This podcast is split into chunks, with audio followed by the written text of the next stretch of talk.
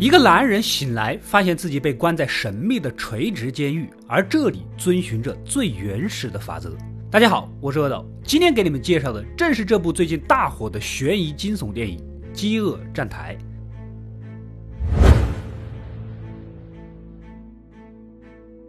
故事开始，我们的男主从昏迷中醒来，对面坐着一个上了年纪的老头儿，给一脸懵逼的男主介绍起来。他们所身处的位置是一个垂直很多层的监狱，每层两个人，每个月是一个周期，会随机换一次楼层。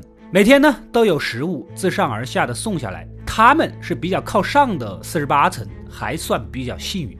说完就不再多说了。想要更多的信息，就需要用他所知道的来作为交换。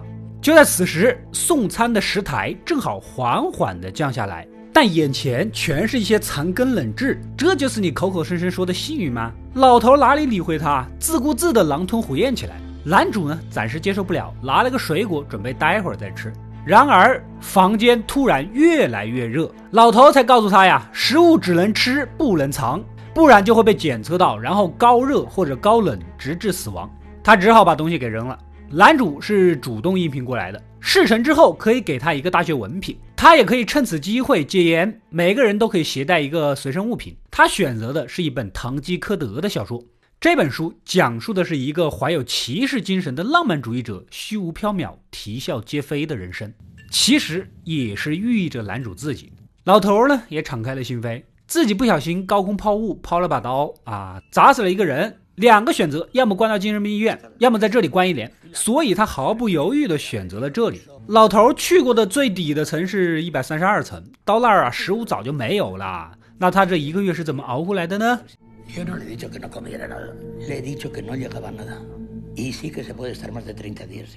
男主听到的第一反应就是，大家应该联合起来均分食物，下面那就肯定有的吃了。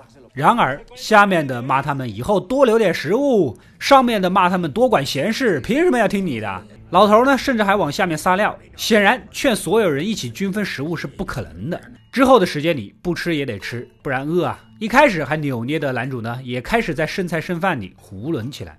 这天，跟着石台下来的一个衣衫褴褛、浑身是伤的女子，男主赶紧想上去搭把手，但是老头说了。这个女人每个月都会先杀死室友，然后下去找自己的孩子，这样就会增加下个月跟自己孩子关在一起的几率。不过也会遇到一些禽兽，将她拖到角落侵犯一番。但他也不是第一次遇到这种事儿了，经常的反杀。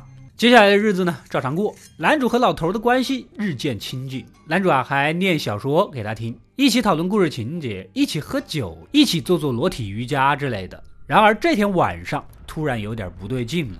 老头提醒男主啊，房间里释放了致人昏迷的气体。明天醒来，我们就会去新的楼层，距离他出去只剩下两个月了，所以希望能去个好楼层吧。说完，两人就陷入了昏迷。隔天醒来，男主被结结实实的绑在了床上。怎么回事呢？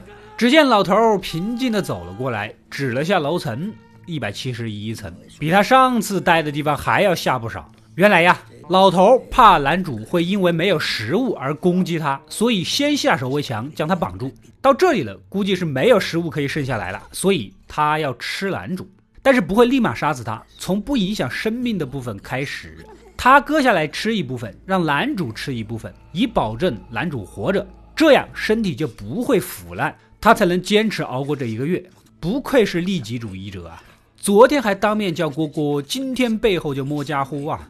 就这么过了一周，老头实在是扛不住饿了，今天就准备动手取肉。男主无能为力的流下了眼泪。正当老头的刀插入了大腿，此时石台下来了，正好是那个找孩子的女人。一看这情景就知道怎么回事儿，毕竟男主曾经想要帮他，立马出手相救，最终将老头给捅死。这一楼也没吃的了，男主失血过多，有点断片。这个时候呢，女人熟练的挖来了老头的肉塞给他，不吃就是死，只好强行吞下。安顿好后，女人再次跟随石台去找孩子，而留下孤独的男主吃着腐烂的尸体，而吃了对方，似乎老头的灵魂也会永远的跟着他，时常出现在他的幻觉当中。就这样熬过了一个月，再次从昏迷中醒来，这回幸运的来到了三十三层。新的室友有些眼熟，竟然就是当初进这个垂直自我管理中心的面试官啊！面试官为公司效力了二十五年，忠心耿耿。这次是自愿进来体验的，但他似乎是个萌新，还没有去过下面，人杀人、人吃人的事情根本就不清楚。据他所说，这里有个两百层，如果每个人只吃自己的那一份，那么就不会有人饿死。所以每当他吃饭的时候呢，他先吃完自己的，然后摆好下面两个人的分量。苦口婆心的劝下面人不要多吃，为更下面的人着想之类的，但是根本就没有人听。这么连续了好几天，男主都受不了了。在这个弱肉强食、分级明确的地方，你这样说有什么用？直接对着下面两个人威胁，如果不听话，就在所有的食物上面抹上屎。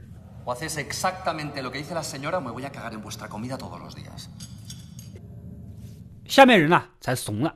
所以说，严格有力的惩罚机制才是维护秩序的关键呢。这天，找孩子的女人再次跟着石台下来，似乎是发烧了。男主赶紧将其抱下来，好生照顾，毕竟人家也是救命恩人，是吧？这女人呢，也是面试官给面进来的。别人也说了，这个女人根本就是一个人，没带孩子来。管理局也不允许低于十五岁的孩子出现在这里。面试官得了癌症，这也是他主动要求来的原因。每个人进来之前都可以点一个自己最喜欢吃的菜。男主点了个勃艮第蜗牛。他在这层楼才惊奇地发现自己的蜗牛不到万不得已根本就没有人吃，因为没有人看得上。进来的人有些带着刀，有些带着枪，有些带着十字弓，像男主带着本书的面试官是第一次见。这也正好说明了男主这种浪漫主义之人所追求的东西，在别人眼里根本就看不上，就像是个笑话，像极了堂吉诃德小说的主人公。时间一晃又是一个月，再次醒来，楼层显示二百零二层。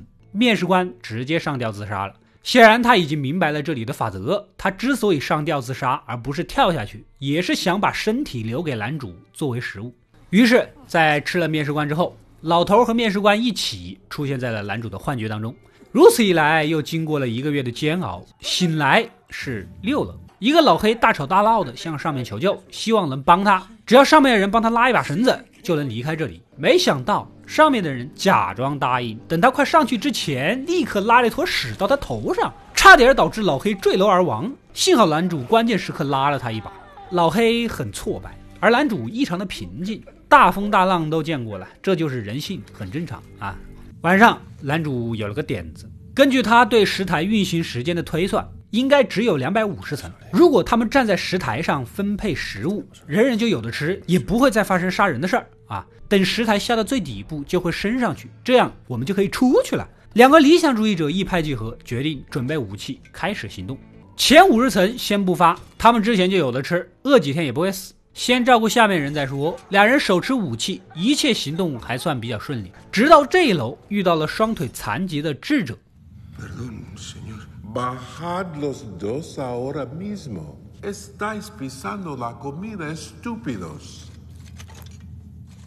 智者不反对他们这个想法和目标，但是方式可以和平一点，先礼后兵啊！你们这样做，顶层管理局的人可能也不知道。他提议啊，留下一道精美的菜，原封不动的让他送回去，这是一个信号。这样顶层设计的人就会惊讶于他们的团结，所以他们选择了一盘奶冻布丁，这是一盘人人都无法拒绝的甜食，也最有说服力。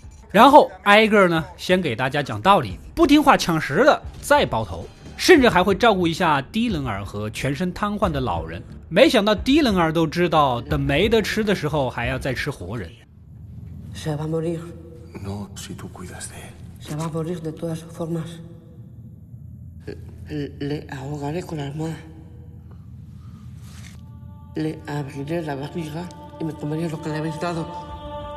显然，丛林法则在这里是深入人心呐。继续下去，正巧遇到找孩子的女人正被人伤害，两人赶紧出手帮忙。这里的人活脱脱的暴力分子啊！男主和老黑是残了才勉强打赢，女人也没能救活。石台依然继续下沉，如果一层没有人，那么石台就不会停止。只见到各种方式自杀的、相杀的、守着自己钱的，在这个残酷的地方，钱也没有用。越到下面越是绝望，食物除了奶冻就什么都没有了。直到第三百三十三层，恍惚中好像看到床底下藏着一个女孩，两人正想爬过去，石台呢再次启动了。男主赶紧让老黑扔掉奶冻，不然不是冷死就是热死了。但是在犹豫中发现呢，温度并没有变化，不知是何原因。难道这个小女孩就是那个女人要找的孩子吗？小女孩热切的眼神盯着奶冻，可奶冻就是信号啊，也是他们坚守的信念。不过最终还是给小女孩吃了。他们俩都是善良之人，看着小女孩快乐的吃着，两人相视一笑，也许是这里唯一的安慰吧。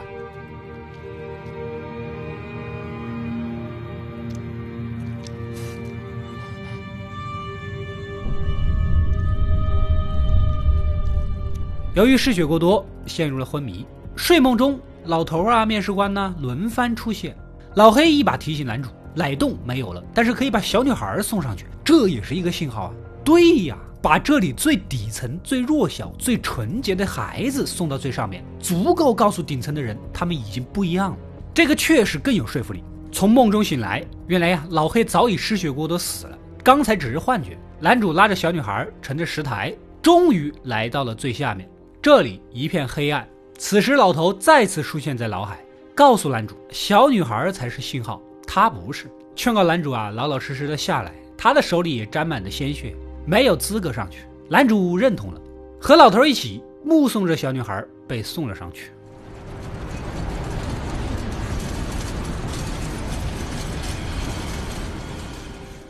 最终的结果如何呢？奶冻被送了上去。而主导这一大桌子菜的白发老翁怒气冲冲的不解，为何食物会有原封不动被送上来的？直到他发现里面掺杂着一根头发，他认为下面的人之所以不吃这盘奶冻，全是因为这盘菜不完美。一一对比找出失误的厨师，可他哪里知道下面的人到底经历了些什么？他们也永远都不会明白，这个由男主和老黑等这么多人用生命守护的信号。到底象征了什么意义？因为他们根本就不在一个世界。故事到这里也就结束了。女孩并不存在，也不是那个女人的孩子，最后仅仅是男主的幻觉啊！真正被送上去的还是那盘奶冻。这个根本就不需要讨论。有三点：第一，面试官说了，这里非常严格，不会有十五岁以下的孩子；第二个是确认了找孩子的女人就是一个人来的。第三，这个女人找的是儿子，不是女孩。三点是足以支撑的。看完本片，相信大家也感受到了，这都不是暗喻了。这个垂直管理中心就代表着社会的阶层，每个人都是社会中我们能看到的某个群体。男主是个有着理想的浪漫主义者，他想要戒烟，带着一本书进来。跟其他人相比，他想做个好人和善人，但好人和善人在丛林法则下就会处处处于劣势，处于被动。面对老头尤其如此。所以是自古好人斗不过坏人的。老头呢是个精致的利己主义者，没有利害关系，我跟你好好处；有利害关系，自己活命优先。信息需要交换，逮住机会一定会主动出击，不惜一切手段把握自己的命运和前程。不能说他彻彻底底是个坏人，但他顺从于丛林法则。面试官属于特权阶级的执行人，他享受着管理局给的特权。比如，他可以选择男主这样一个带着书、腿上有伤的人做自己的室友，而其他人根本就没得选，都是随机的。但当他从特权的怀抱中走出来，陷入到丛林法则之中的时候，显然他是十分后悔的，最终也受到了应有的惩罚。他也许没有想做坏人，只是他做了丛林法则的帮凶，将很多人引入了这个地狱，比老头的罪恶可就大多了。老黑代表着出身底层，但是勇于拼搏和奋斗的人群。他们努力向上，也愿意跟男主一起改变现状。就能看出来啊，设定是个黑人，也有这个寓意，就跟现实中一样。他想要突破阶层，当然上层的人是不会伸出援手的，还要特意的去耍弄他一番。最终，他认清了事实，愿意同理想主义者一起改变游戏规则。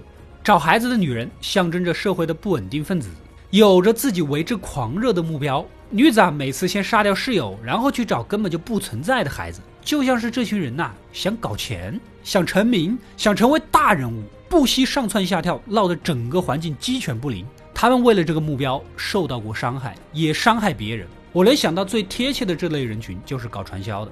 智者代表着和平改良派，不希望暴力相向，但也提出了自己有益的观点。不过从结局来讲，这一群人拼了命所发出的信号。对于顶层管理局另一个世界的人，那些做蛋糕的人来说，完全就无法理解。可能还会想：我这么辛苦做蛋糕给你们吃，为什么你们不老老实实的感谢我，还要打打杀杀？这才是所有问题的终极核心和关键。三百三十三层楼，每层两个人，那么一共就是六百六十六人。我以前的节目里面说过，六六六是魔鬼的标识，这个自我管理中心相当于魔鬼所管理的地界吧？啊，影射的这个世界。喜欢本期视频，觉得阿斗说的不错的话，希望大家点点赞，点点关注，支持一下吧。